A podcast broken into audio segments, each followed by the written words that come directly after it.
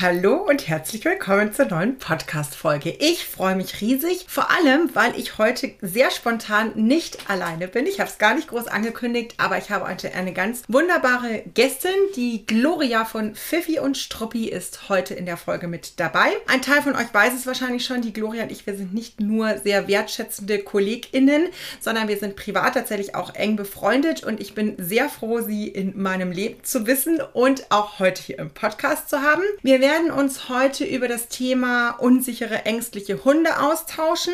Dazu wird es tatsächlich auch eine Masterclass geben, die wir zusammen halten. Dazu erzählen wir euch in der Folge etwas mehr, aber wir haben natürlich auch Infos für euch am Start. Jetzt aber noch ganz kurz zu Gloria. Alle, die sie noch nicht kennen, die Gloria ist die Inhaberin der Learning-Plattform Fifi und Struppi. Da darf ich auch immer mal wieder referieren. Bin darüber wahnsinnig happy, weil diese Learning-Plattform wirklich für nachhaltiges, faires Hundetraining steht. Die Gloria sucht sehr explizit ihre ReferentInnen aus und die müssen da auch alle auf der gleichen Basis sein. Das finde ich total großartig. Die Gloria kommt tendenziell so ein bisschen aus der Tierschutz-Hund-Ecke Darf man das so sagen? Also sie ist aktiv im Tierschutz mal mehr, mal weniger tätig und betreut tatsächlich hau hauptsächlich Tierschutzhunde aus dem Ausland. Sie hat einen ganz großartigen Podcast, bei dem ich schon öfter zu Gast war und tatsächlich am Donnerstag in der Folge, die rauskommt, auch wieder bin. Der Podcast heißt Fifi und Struppi hören zu. Verlinken wir euch alles in den Shownotes, die Learning-Plattform und den Podcast. Und wenn ihr die Gloria genauso großartig findet wie ich, äh, nur dass ihr es mal gehört habt, sie gibt auch individuelle Verhaltensberatung, da einfach anschreiben schreiben, wenn ihr Interesse habt. Jetzt wünsche ich euch ganz viel Spaß, hoffentlich auch den ein oder anderen Aha-Moment in der neuen Folge.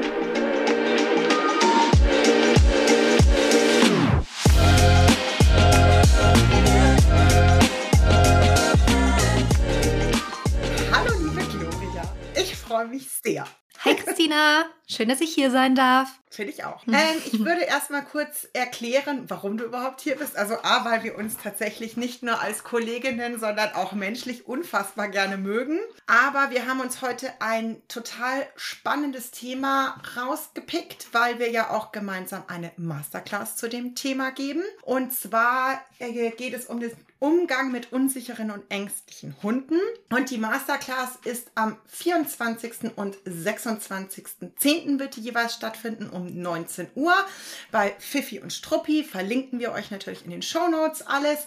Und ganz wichtig, wer da live nicht dabei sein kann, gibt es tatsächlich eine Aufzeichnung, die auch allen TeilnehmerInnen ja langfristig im Kundenaccount zur Verfügung gestellt wird. Nur, dass ihr schon mal gehört habt. Genau. Du klingst gleich so professionell. Ich muss mich gleich umgewöhnen, dass wir nicht einfach hier privat plaudern, sondern hier so, also professionelle Infos aufgerufen werden. Zwischendrin. Wir können trotzdem plaudern. Genau. Und deswegen wird ja unser Thema tatsächlich sich auch heute rund um ängstliche, unsichere Hunde drehen gehen und wir wollen so ein bisschen darauf eingehen, woran erkennen das Menschen, dass ihr Hund unsicher, ängstlich ist. Ein bisschen mit dem Label Angsthund werden wir uns beschäftigen.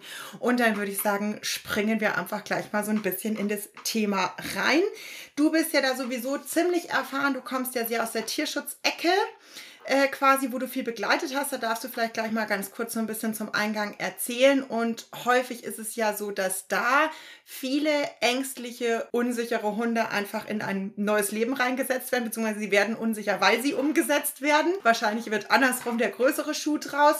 Aber das ist ja nicht immer Grund für Ängstlichkeiten und Unsicherheiten. Magst du mal so ein bisschen erzählen? Genau, also ich bin seit einigen Jahren im Auslandstierschutz aktiv, mal mehr, mal weniger aktiv, je nachdem, wie viel Zeit ich auch für ehrenamtliche Arbeit habe. Aber was eigentlich immer äh, der Fall ist, ist, dass ich auch in der Verhaltensberatung hauptsächlich mit Hunden aus dem Auslandstierschutz zu tun habe. Und da sind Ängste und Unsicherheiten ein sehr, sehr großes Thema. Aber das haben wir auch schon im Vorgespräch kurz angesprochen. Es müssen natürlich nicht nur die Tierschutzhunde sein. Das ist ja auch so ein, ja, ein Vorurteil und so ein Label, dass man gerne Tierschutzhunden gibt, dass das die Problemhunde sind, die irgendwie unlösbare Ängste mit sich bringen. Und ja, natürlich liegt es auch unter Umständen an der mangelnden Sozialisierung, an genetischen Themen. Aber es kann einem genauso gut ja auch bei äh, Hunden aus Zuchten passieren oder auch von äh, Privatpersonen, Privatzuchten, also auch meine eigene Hündin, ist super unsicher in, in vielen Lebenssituationen gewesen. Das ist mittlerweile echt gut geworden. Ähm, und die kommt aus einer Privatfamilie und nicht aus dem Auslandstierschutz. Also ja, das, man hat es sehr, sehr häufig bei Tierschutzhunden. Das ist auch total normal, wenn wir gleich darüber sprechen werden, woher Ängste und Unsicherheiten kommen, dann wird sich das auch lösen und aufdecken, warum das natürlich bei Tierschutzhunden oftmals der Fall ist. Aber es muss halt nicht sein. Und es gibt auch wahnsinnig viele richtig coole Socken, die aus dem Auslandstierschutz kommen und dann irgendwie in München plötzlich in der Stadt landen, sich einmal schütteln und sagen, ah ja, hallo neues Leben, was treiben wir jetzt? Ja, gehen wir einmal durch den englischen Garten oder was machen wir heute? Also es gibt ja äh, da auch die volle Bandbreite. Total. Bin ich absolut bei dir. Das ist wirklich spannend. Ich finde es auch immer, selbst wenn man Hunde hat, die zum Start viele Unsicherheiten und Ängste zeigen, finde ich es total spannend, wie krass schnell sich Hunde wieder akklimatisieren können und sich auf Dinge wieder neu einlassen können. Also ich habe aktuell tatsächlich ist in diesem Fall ein Tierschutzhund aus dem Ausland, der hat das klassische Männerproblem in der Familie und kann also den Herr des Hauses nicht so richtig gut ab in der Enge. Und wir arbeiten jetzt wirklich erst ein paar Wochen und das klappt richtig, richtig gut. Also der ist jetzt sogar tatsächlich schon einmal ins Bett reingesprungen, hat sich quasi zwischen Süß. das Ehepaar und hat sich da auch mhm. krauen lassen. Und das hätte ich jetzt nicht erwartet, weil die wirklich eine deutliche Skepsis gezeigt hat. Aber man muss auch sagen, Herrchen macht brav im Training mit und setzt krass gut um, was man ihm sagt und kann sich da echt gut zurücknehmen. Hilft dann in diesen Momenten natürlich auch extrem. Ja, ist spannend. Es ist echt Wahnsinn, wie schnell sich da teilweise was verändern kann. Aber die Situationen sind ja so unterschiedlich. Man hat Hunde, mit denen arbeitet man echt lange, damit es dann funktioniert und hinhaut. Und dann gibt es wirklich auch Situationen, wie du es jetzt beschreibst. Ich hatte das auch vor ein paar Monaten, lebte schon jahrelang in der Familie. Es war immer ein Thema mit dem Mann in der, in der Familie. Und wir haben eine Kleinigkeit verändert und irgendwie nach zwei Wochen war dieses Thema gelöst. Und äh, nicht, weil wir zwei Wochen trainiert haben, sondern weil sie über zwei Wochen eine Kleinigkeit verändert haben. Also das ist, manchmal ist es wirklich total verrückt, dass eine Kleinigkeit dann so viel schon ausmacht und manchmal muss man dann noch so ein bisschen länger und intensiver zusammenarbeiten. Ja, und fairerweise, glaube ich, darf man auch mal sagen, manchmal funktioniert es einfach auch gar nicht, weil der Hund einfach ja. gar nicht in dieses Lebensumfeld passt. Also hatte ich tatsächlich auch schon, hast du damals, glaube ich, auch mitgekriegt, Hugo, der oh ja, ja aus, aus, Russland, Russland kam, kam. Genau, und also Hugo war so, also das war wirklich einer der wenigen Hunde, wo ich sagen würde, da passt Label Angsthund wirklich bombastisch. Zumindest in der Lebenssituation hat er einfach, der ist aus seinen Ängsten nie rausgekommen in München. Also um das kurz mal zu umreißen, das war ein Hund, der quasi aus, aus der Transportbox eingeflogen wurde, ist dann in die Wohnung gekommen und hat sich hinter dem Küchenschrank verkrochen und ist da nicht rausgekommen. Der ist nur nachts, wenn die, zwar eine alleinstehende Frau, die den äh, adoptiert hatte, wenn die geschlafen hat, dann ist der quasi einmal durch die Wohnung, hat alles voll gepinkelt und voll gekackt. Und sobald die sich nur irgendwie bewegt hat in ihrem Bett, wenn die halt mitgekriegt hat, dass der unterwegs war, war der zack wieder dahinter. Also wir haben das dann zwar langsam rausgearbeitet, dass der sich auch in der Wohnung gelöst hat. Draußen lösen ging einfach gar nichts. Und das wirklich über Wochen und Monate waren das minimale Erfolge und es ist nicht tragbar für wirklich gar niemanden. Einfach in einem Mehrfamilienhaus, wo du den immer rauszwingen musst. Und der ist tatsächlich dann äh,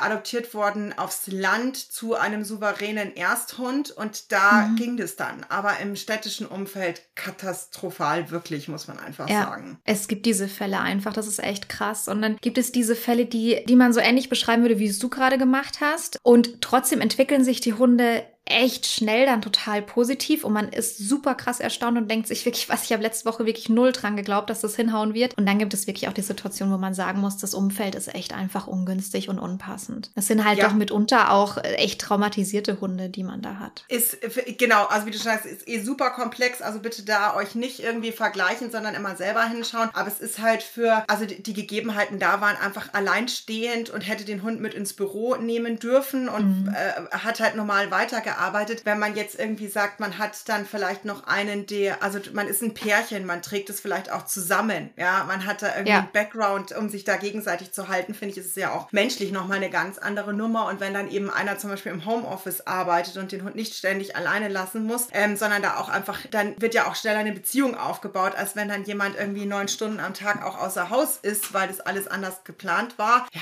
das ja. ist einfach ein Riesenunterschied. Ja, ja, total. Bist du da nicht dann teilweise sogar tagsüber hingefahren und bist mit dem eine Runde mhm. Gassi gegangen?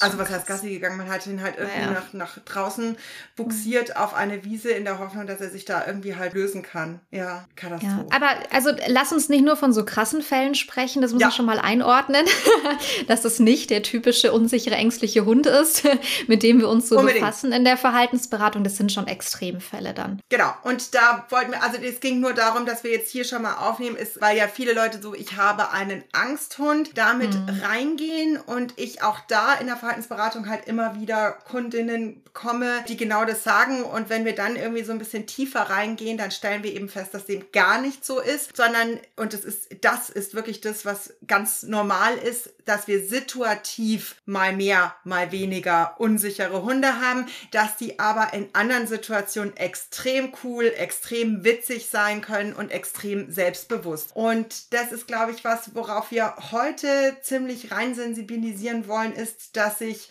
diese Masterclass oder überhaupt dieses Auseinandersetzen mit Unsicherheiten wirklich für alle Menschen, die mit einem Hund zusammenleben, extrem wichtig ist, würde ich sagen. Ja, total.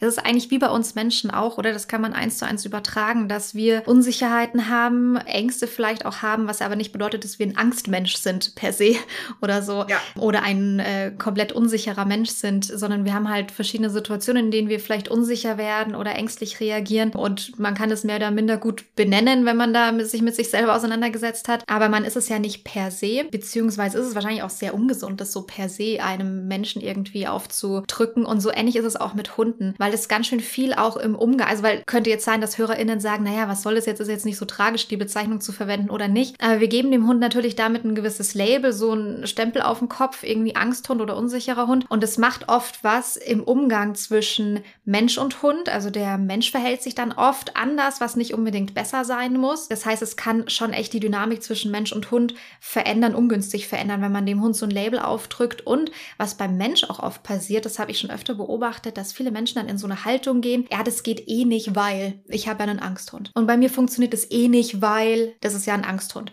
Das brauche ich gar nicht probieren, weil das ist ja ein Angsthund. Und dann wird dem Hund manchmal damit aber auch so die Chance für eine Entwicklung genommen, weil die Menschen sich dann teilweise auch damit anfreunden, dass sie halt jetzt einen Angsthund haben und dass es halt immer auch so sein wird und dann gar nicht unbedingt mehr, ja, einen Schritt versuchen, um da weiterzuarbeiten oder weiterzukommen. Und das selber eigentlich auch mit unsicher. Das wird dann oft so als, also so geht es, geht es mir nur. Ich bin gespannt, ob du eine andere, ein anderes Empfinden hast, dass ich dann halt auch oft höre, naja, es ist halt ein unsicherer Hund, Punkt. Deswegen ist der halt manchmal unsicher. Aber dass es ja schon Möglichkeiten gibt, damit umzugehen und darauf zu reagieren und man das ja auch auf jeden Fall machen sollte, das äh, wird dann manchmal irgendwie dem Hund so als Chance genommen. Ich bin total bei dir, weil eben, also das Problem ist ja, wenn, wenn wir dann damit reingehen, dass wir von ein paar Situationen oder ein paar wenigen Situationen immer davon ausgehen, dass der Hund in jeder Situation unsicher ist, dann nehmen wir ihm wirklich die Chance ja auch, Situation cool meistern zu können, wenn man immer so übervorsichtig dann da reingeht, wo er ja wiederum an Selbstbewusstsein gewinnen könnte. Und ich würde hier aber tatsächlich auch den Perspektivwechsel nochmal komplett switchen, weil das tatsächlich was ist, was in meiner Erfahrung viel mehr noch vorkommt, ist eigentlich das Umgekehrte, dass Leute Unsicherheiten nicht wahrnehmen, weil sie ihren Hund für selbstbewusst halten. Also ich habe das ja ganz häufig, ich habe ja extrem viel und intensiv Hundebegegnungen äh, trainiert mit einer Milliarde gefühlt Teams und da kommen die meisten Begegnungsprobleme mit Hunden sind nicht, weil die aus dem Auslandstierschutz oder irgendwie sowas kommen. Die meisten sind tatsächlich von einem Züchter bei ihren HalterInnen. Die waren in den klassischen Welpenspielstunden, die meistens einen sehr negativen Einfluss darauf genommen haben, weil halt viel Erregung einfach da verknüpft wurde, so typische Mobbing-Strategien schon geübt wurden, wenn man dieses klassische Freispiel hat. Aber die, also jetzt aus Sicht des Menschen war das halt so, wir haben eine Welpenspielstunde besucht. Das heißt, wir haben unseren Hund mit anderen Hunden so sozialisiert und der kann das jetzt. Und jetzt ist Haken dran. Und dann kommt ja eigentlich diese ganz spannende Zeit während, also Eintritt Pubertät und dann die ganze Adoleszenzphase, also bis sie halt so drei, vier Jahre alt sind, wo noch so viele Phasen der Unsicherheit, diese klassischen Spooky-Phasen aufkommen. Und da werden die Hunde häufig extrem sich selbst überlassen, weil man da überhaupt nicht mehr hinschaut. Und das ist jetzt, ich gehe jetzt auf das Beispiel Hundebegegnungen ein, aber das ist vielfältig auf Alltags, also auch mit Menschen, und so weiter. Auf einmal haben die Hunde Phasen, wo sie unsicher sind und sie werden eben nicht gut gestützt und begleitet und auf einmal üben sie Strategien, also das typische Leinen, Pöbeln und so weiter. Und wenn ich da halt nicht frühzeitig einen adäquaten Umgang für meinen Hund finde, dann etabliert sich da halt wirklich ein Verhalten über zwei, drei Jahre, das dann halt nicht mehr so einfach rausgeht. Ja, zu 100 Prozent. Ich habe es bei der Emma auch zum Beispiel beobachtet, bei meiner eigenen Hündin, die ist ja jetzt zwölf. Als die so im, in den ersten eineinhalb Jahren in ihre Spooky-Phasen kam, war ich ja leider noch wahnsinnig unwissend. Und da habe sie nicht wirklich passend und gut unterstützt. Also nach besten und Gewissen, äh, besten Wissen und Gewissen natürlich, aber es war halt einfach un völlig unzureichend. Und da haben sich total viele Unsicherheiten etabliert, die ich echt noch jahrelang mit mir mitgezogen habe. Und wenn ich immer in der Retrospektive drüber nachgedacht habe, wann das ausgelöst wurde oder wann das passiert ist, dann war es eigentlich aufgrund von einer Spooky-Phase und einem, ja, einer schlechten Unterstützung von mir oder einer unzureichenden Unterstützung von mir. Bin ich, ist bei mir ja nichts anderes. Also klar, die Mali hat da schon ihr Paketchen auch mitgebracht, so Vorgeschichte. Ähm, könnt ihr euch in einer anderen Podcast-Folge, habe ich das mal aufgedröselt, alles, was da so passiert ist, von getreten von dem Vorbesitzer, was ja erstaunlich ist, weil da hat sie, also Männer ist gar kein Problem, da hat sie nichts davon getragen, aber ist dann zurück zur Züchterin gekommen und da hat dann die Mutterhündin und der Besuchshund haben sie quasi mehr oder weniger angefallen, also jetzt nicht blutig, aber es ist wohl ziemlich rabiat zugegangen und die Konsequenz war, dass die Züchterin in Anführungszeichen in große Anführungszeichen gesetzt, die Mali also alleine in das Schlafzimmer gesperrt hat, eigentlich um sie zu schützen, aber der Welpe war halt da sich selbst überlassen. Und dann ging es halt weiter mit, Christina, du musst Welpenspielstunde machen, was unsere gemeinsame ehemalige Chefin. Und dann war Welpenspielstunde rauf und runter. In der Hundeschule ist die mitgelaufen und es war einfach alles too much. Und es ist natürlich dann irgendwann um die Ohren geflogen, total, weil man eben diese Hundebegegnungen nicht ordentlich begleitet hat und es einfach auch zu viel, zu heftig, zu alles war. Ja, und da ist es ja auch ein Thema, das uns das super geworden ist. Wir kommen mega gut durch den Alltag, aber es ist nicht, dass äh, Hundebegegnungen, besonders an der Leine, im Freilauf ist sie eh echt cool geworden, aber an der Leine ist es für uns einfach Thema, wo sie ein Leben lang wahrscheinlich Unterstützung brauchen wird. Aber dies ist halt nicht mehr so aufwendig, wie es früher war. Ja, voll. Erstaunlich eigentlich, dass sie nicht so ein Trennungsstressproblem mitgenommen hat von diesem Wegsperren ins Schlafzimmer. Stimmt. Gott sei Dank. Die kleine Maus. ja, wirklich. Ich finde, wir hatten genug Themen. Ich war ganz froh, dass das gar kein Thema war. Verstehe ich. Genau, dann sind wir jetzt so ein bisschen reingesprungen. Also, wir würden definitiv sagen, oder ähm, es ist wirklich wichtig, dass sich jeder damit auseinandersetzt. Dann lass uns doch vielleicht so ein bisschen auch mal reinspringen für alle, die da jetzt noch keine Ideen haben, woran können die denn erkennen, dass ihr Hund Unsicherheiten zeigt? Äh, hättest du da so eins, zwei ganz besondere Sachen? Lass uns mal zusammentragen.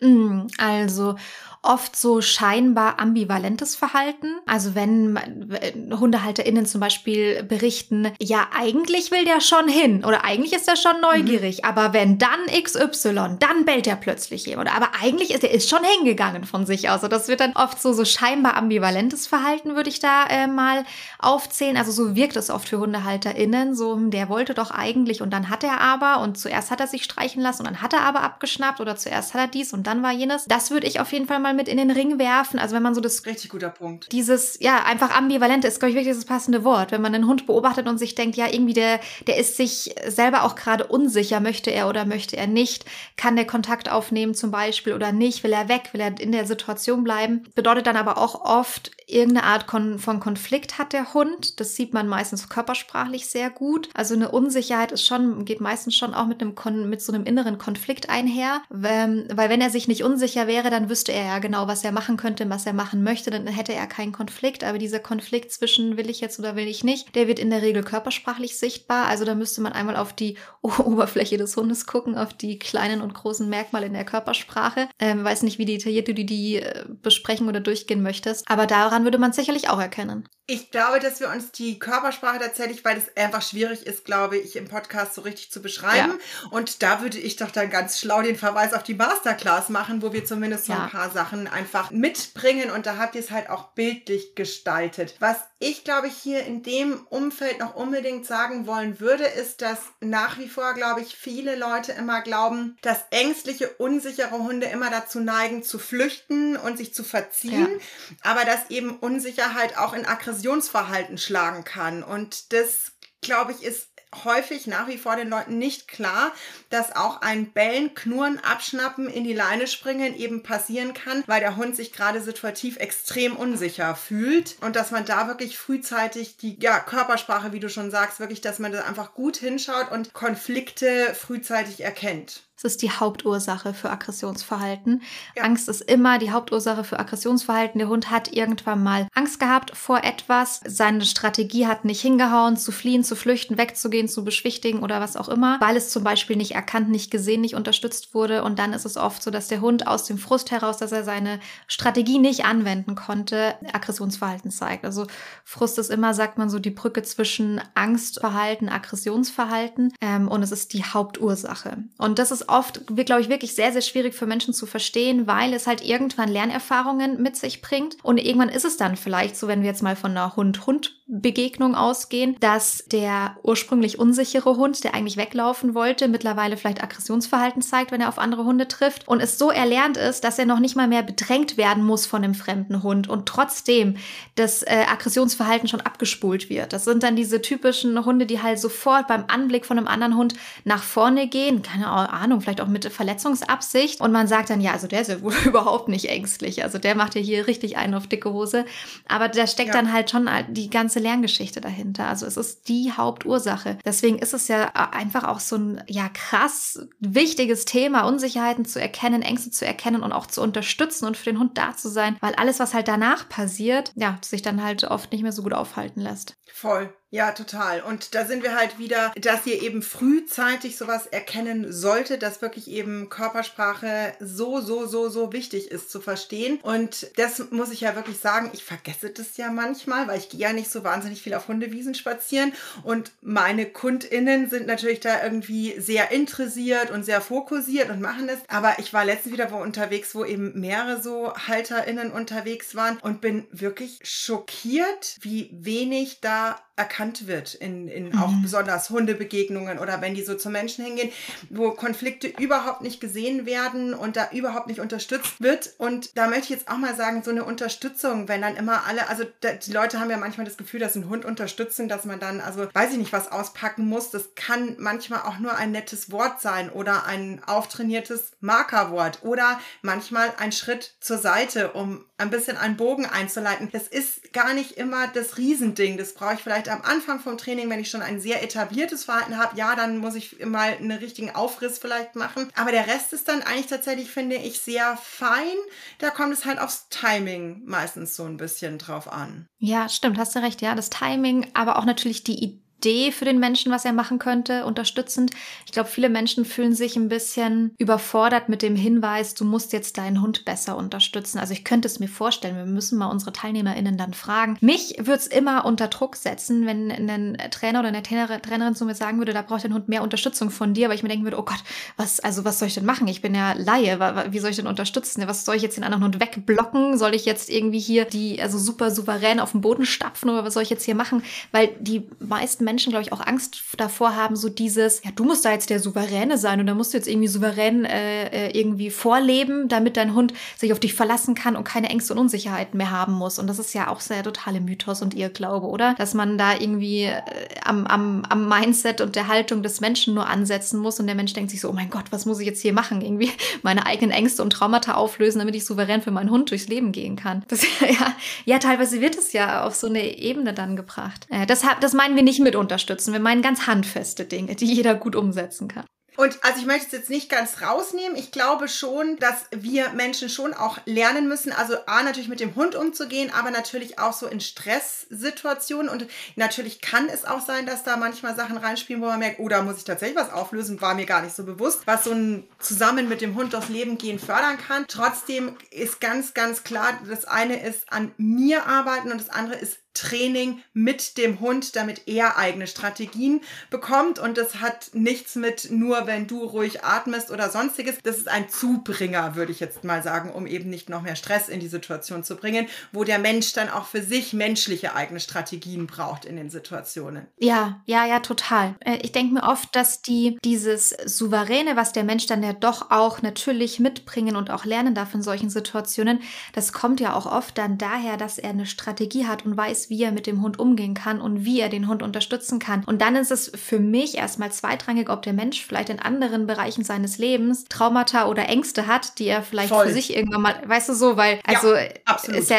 ist ja in meinem Leben nicht anders. Also auch ich habe mit Ängsten zu tun gehabt und immer mal wieder zu tun. Das heißt nicht, dass ich nicht souverän mit der Emma über eine Hundewiese laufen kann. Souverän im Sinne von, ich weiß, wie ich mich hier verhalten kann, um der Emma halt einen coolen Spaziergang zu machen da bin ich total bei dir. Das ist ja letzten Endes auch, wenn wir irgendwelche Signale zum Beispiel mit dem Hund auftrainieren, ist es ja eben als allererstes, dass wir den Menschen genau klar sagen, wie sie es ihrem Hund vermitteln. Und diese Wiederholungen helfen ja nicht nur dem Hund, sondern eben auch dem Menschen, dass man eben lernt, mit einer ruhigen Stimme anzukündigen, weil man das dann so abgespult hat, dass eben nicht, stopp, nein, auf den Arm oder raus oder was auch immer, sondern dass man einfach sagt, hey, das haben wir jetzt einfach eine Milliarde Mal geübt und dann habe ich halt genau diesen ruhigen Ton oder einen relativ ruhigen ja. Tonfall. Klar kann sich das noch mal ein bisschen ändern, aber auch die Handgriffe werden automatisch ruhiger. Ich packe vielleicht den Hund nicht mehr hektisch an oder irgendwie sowas. Ja, ja, da bin ich total bei dir. Absolut. Ja, voll. Aber das ist natürlich schon recht, den Menschen auch hin und wieder mal zu sagen, dass sie zwischendurch mal tief ein- und ausatmen dürfen. Das ist wahrscheinlich auch nicht so verkehrt. Ja. Also das, was ich tatsächlich mit am allermeisten zu meinen Mensch-Teams auch gesagt habe, war, wenn am Horizont ein Hund erscheint, war einfach und jetzt lächeln und atmen nicht vergessen und dann macht die Schultern runter, weil die sich halt immer sofort so wahnsinnig anspannen. Und es hilft schon mal, wenn die bei sich selber erstmal anfangen und sagen, jetzt atme mal kurz durch, dann fang an zu lächeln, nimm mal die Schultern runter und dann machst du ganz ruhige Schritte und Bewegungen, also je nachdem, in welche Richtung man halt dann geht. Und das ist schon mal auch so ein bisschen, und das, äh, dann haben sie schon immer alle gelacht, es kommt ein Hund, wir nehmen alle die Schultern runter.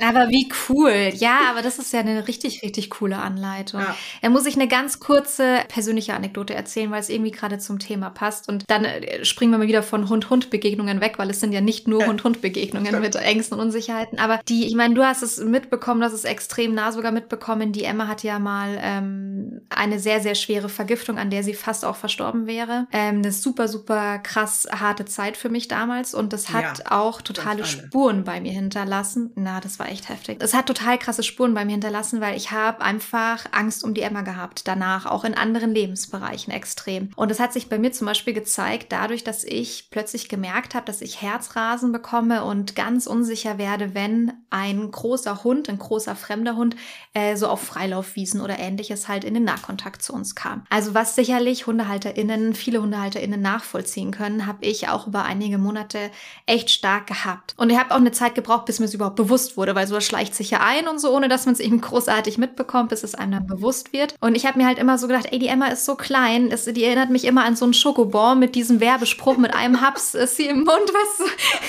dachte ich mir immer, wenn da ein großer Hund kommt, ja, es ist so, es ist so ein Haps und die kleine Emma ist irgendwie weg, war immer so mein, meine Angst. Und dann habe ich mir irgendwann so gedacht, okay, es kann ja nicht sein, dass ich irgendwie ängstlich in Begegnungssituationen gehe, vor allem weil die Emma eigentlich kein Begegnungsthema hat. Ja, sie hat jetzt nicht immer Bock auf äh, Fremdhundebegegnungen, aber sie hat da jetzt kein großartiges Thema damit. Und meine Strategie war es zum Beispiel, ich hätte auch dein, also deine Worte hätten gut gepasst mit äh, irgendwie tief durchatmen und Schultern runter. Was ich für mich gemacht habe, ich habe den Hund total positiv belegt. Also ich habe mir den angeguckt und habe dann gesagt, boah, da kommt ja ein toller Hund, wie hübsch der aussieht. So ein schönes braunes Fell, Wahnsinn. Und so groß ist der, boah. Und habe das so zu mir gesagt, aber natürlich auch zu Emma in dem Moment. Und es hat mir total geholfen, mich selber runterzufahren und den Hund einfach auch total positiv zu belegen und nicht halt in jeder Begegnung schon ja irgendwie einen potenziellen Feind zu sehen oder ja, eine potenzielle Gefahr zu sehen. Ja, das war eigentlich schon die Geschichte. Weil ich habe da tatsächlich auch als auch so ein klassischer Tipp in Hundebegegnungen. Also ich möchte vorne wegschicken, ihr müsst nicht jede Hundebegegnung mitnehmen. Es ist völlig in Ordnung, wenn man bestimmte Hundhalter-Teams einfach meidet, weil man irgendwie sagt, ist mir unsympathisch, mag ich nicht, whatever. Ich wechsle auch bei Menschen die Straßenseite, wenn ich sie scheiße finde. Ich gehe einfach Dingen aus dem Weg, die mich stressen. Wir haben genügend Dinge, denen wir nicht aus dem Weg gehen können im Stress. Aber jetzt nehmen wir mal an, es kommt so der klassische halt tut nichts an und die meisten tut nichts, sind zwar super nervig, aber kommen ja nicht in einer bösen Absicht. Und da habe ich immer gesagt, gebt ihnen Namen, weil es nimmt so diesen hm. Druck des mhm. fremden Hundes und dann sind sie halt alle Otto oder was auch immer und dann so, oh, schau mal der Otto und so. Und dann hat man auch so das Gefühl, ja, das ist ein netter Hund, der hat einen Namen, der hat ein Zuhause und sowas und das nimmt, glaube ich, auch manchmal noch Druck raus. Ja, das würde ich auch noch mitnehmen. Total. Wir springen total. total. Wir sind jetzt in doch im Thema Hundebegegnungen gelandet. Hab mir auch gedacht, interessant, welche Abbiegung unser Gespräch genommen hat. Ja, lass uns mal wieder zurück abbiegen. Wo, wo waren wir nochmal stehen geblieben? Unsicherheiten, Ängste. Nicht nur in Hundebegegnungen. Ja, genau. Also das wirklich drauf gucken und also lass uns vielleicht mal so klassische Situationen noch. Also das ist auch, was ich total oft höre und was mir letztens nämlich selber passiert ist. Ich kann es nur anders einordnen mit meiner Patenhündin. Die ist ja jetzt zwei Jahre alt. Also da kommen ja auch immer noch die Spooky-Phasen und die ist auch tendenziell tatsächlich ein unsicherer Hund. Und wir sind so spazieren gegangen und sie hat irgendwann, also ich war mit drei Hunden unterwegs. Ich habe zwei Patenhündinnen aus einem Haushalt und meine Hündin und wir sind da also spazieren gegangen und die Danai hat auf einmal ist die dann stehen geblieben, war total angespannt, hat so gewittert, ist dann immer so rumgehüpft und beide anderen Hündinnen haben überhaupt nicht drauf reagiert. Also wäre jetzt da wild oder irgendwas im Start gewesen, hätten die anderen auf alle Fälle mitgewittert. Ich habe überhaupt nichts sehen können, aber sie fand es super spektakulär. Und das ist oft, wo die Leute dann so sagen, da war gar nichts. Dann hat er sich aber so angestellt. Und ich möchte euch da wirklich nochmal mitgeben,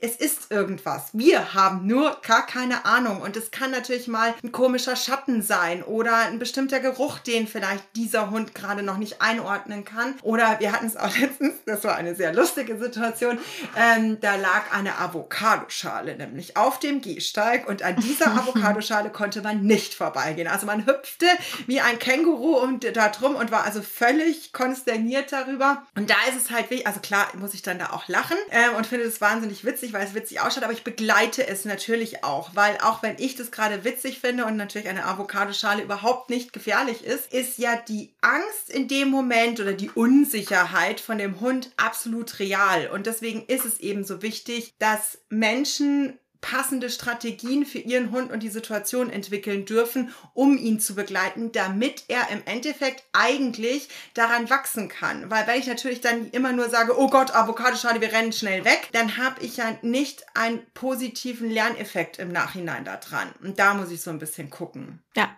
Total. Und dann kommt es auch wieder so krass darauf an, dass irgendwie gut gemeint oft auch nicht unbedingt irgendwie gut gemacht ist. Ich hatte mal eine, eine Hündin im Training, die hat Unsicherheiten an der Straße gezeigt. Das war so eine Hauptverkehrsstraße. Und dann ähm, hatte die Halterin auf Anraten von ihrer damaligen Hundetrainerin, hat dann halt so ganz hochwertige Futterbelohnungen immer dort ausgepackt, so Schinkenstücke oder sowas. Und dann hat das wirklich irgendwie 0,5 Sekunden gebraucht, keine Ahnung, wirklich ein paar Tage nur. Und wenn die Schinken rausgeholt hat, ist die Hündin wirklich, also also ich muss es mal so menschlich formulieren, hysterisch um sie rumgesprungen, hat die Luft angebellt. Das war für die der Auslöser, da kommt gleich wieder etwas Ungünstiges auf mich zu. Also so krass falsch verknüpft, aber so intelligent, so smart auch verknüpft eigentlich, so intelligent, aber halt, ja, gut gemeint vom Menschen, leider nicht ganz so gut gemacht in dem Fall, aber das ist ja dann, äh, sind ja auch so ein paar Dinge, Wir sind wieder bei diesem können. komischen Konditionieren, was man ja nicht haben will, gell?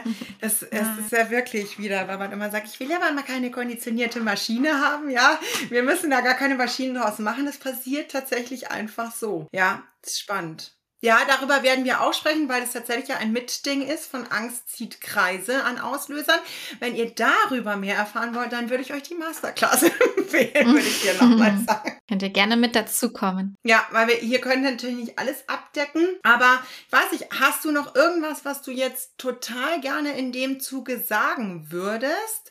Sonst fände ich es, glaube ich, eh Abschluss, außer du hast. Nee, ich glaube eigentlich so die Hauptaussage, die wir uns vorgenommen haben, so zu dafür zu sensibilisieren, woran man Ängste und Unsicherheiten erkennt und dass man sich darin auch schulen darf, kontinuierlich schulen darf, weil Hunde halt immer mal wieder auch in unsichere Phasen kommen, wo sie eine gewisse Unterstützung von uns brauchen. Das, glaube ich, haben wir ganz gut mit auf den Weg gegeben und auch die Info, dass es schon wichtig ist, sich damit zu befassen und sich nicht zurückzulehnen und zu sagen, irgendwann vergeht diese Phase wieder, weil halt dann doch einfach in dieser Zeit Lernerfahrungen stattfinden, die man nicht mehr einfach wegradieren kann, wenn, auch wenn die Phase schon vorüber ist, die der Hund dann oftmals mitzieht. Ja, also ich möchte hier auch nochmal zu umgekehrt. Und da würde ich, glaube ich, noch einen Schlenkerer machen, weil wir haben Oktober und ich weiß, es ist hier sonnigstes Wetter aktuell und wir sind natürlich noch völlig eigentlich im Spätsommer-Feeling, aber es ist nicht mehr lange bis Silvester. Und das ist eigentlich so der Klassiker, wo wir uns wieder mit Ängsten und Unsicherheiten plagen, wo es immer wieder äh, vorkommt, dass fünf Silvester super geklappt haben mit dem Hund und zack, bumm,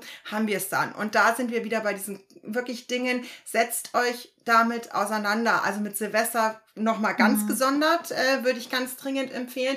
Aber auch allgemein kann es euch im Laufe eines Lebens mit jedem souveränen Hund passieren, dass ihr mal in eine Situation kommt, wo der sich vor irgendwas erschreckt, wo irgendwas passiert. Und da ist es halt schon schlau zu wissen, ah, wie fange ich denn das jetzt richtig gut ab und wie gehe ich in ähnlichen Situationen gleich wieder damit um, damit sich nichts etabliert, was ich eigentlich langfristig nicht haben will. Mhm. Ja. Also eigentlich nicht äh, für selbstverständlich nehmen, was der Hund leisten kann und wo der Hund keine Ängste hat, sondern äh, zum einen irgendwie dankbar sein und sich freuen und zum anderen weiterhin auch präventiv vorgehen, weil na, es muss jetzt nicht unbedingt sein, dass der Hund, ähm, also es wäre unangenehm für beide Parteien, wenn der Hund äh, jetzt neu, neuerdings dann Ängste entwickelt, mit denen man dann noch lange zu tun hat unter Umständen. Ja, total. Genau, würde ich auch so sagen. Das ist vielleicht noch die letzte Ergänzung. Ich glaube, wir haben es eh schon mal angesprochen, aber um es nochmal kurz auf den Punkt zu bringen, Ängste und Unsicherheiten vergehen nicht einfach so. Ja, außer man hat irgendwie zufällig riesengroßes Glück und der Hund äh, konnte dann eine Situation nochmal anders kennenlernen ohne unser Zutun. Aber normalerweise ist es so, dass Ängste und Unsicherheiten von allein alleine nicht mehr verschwinden, sondern eigentlich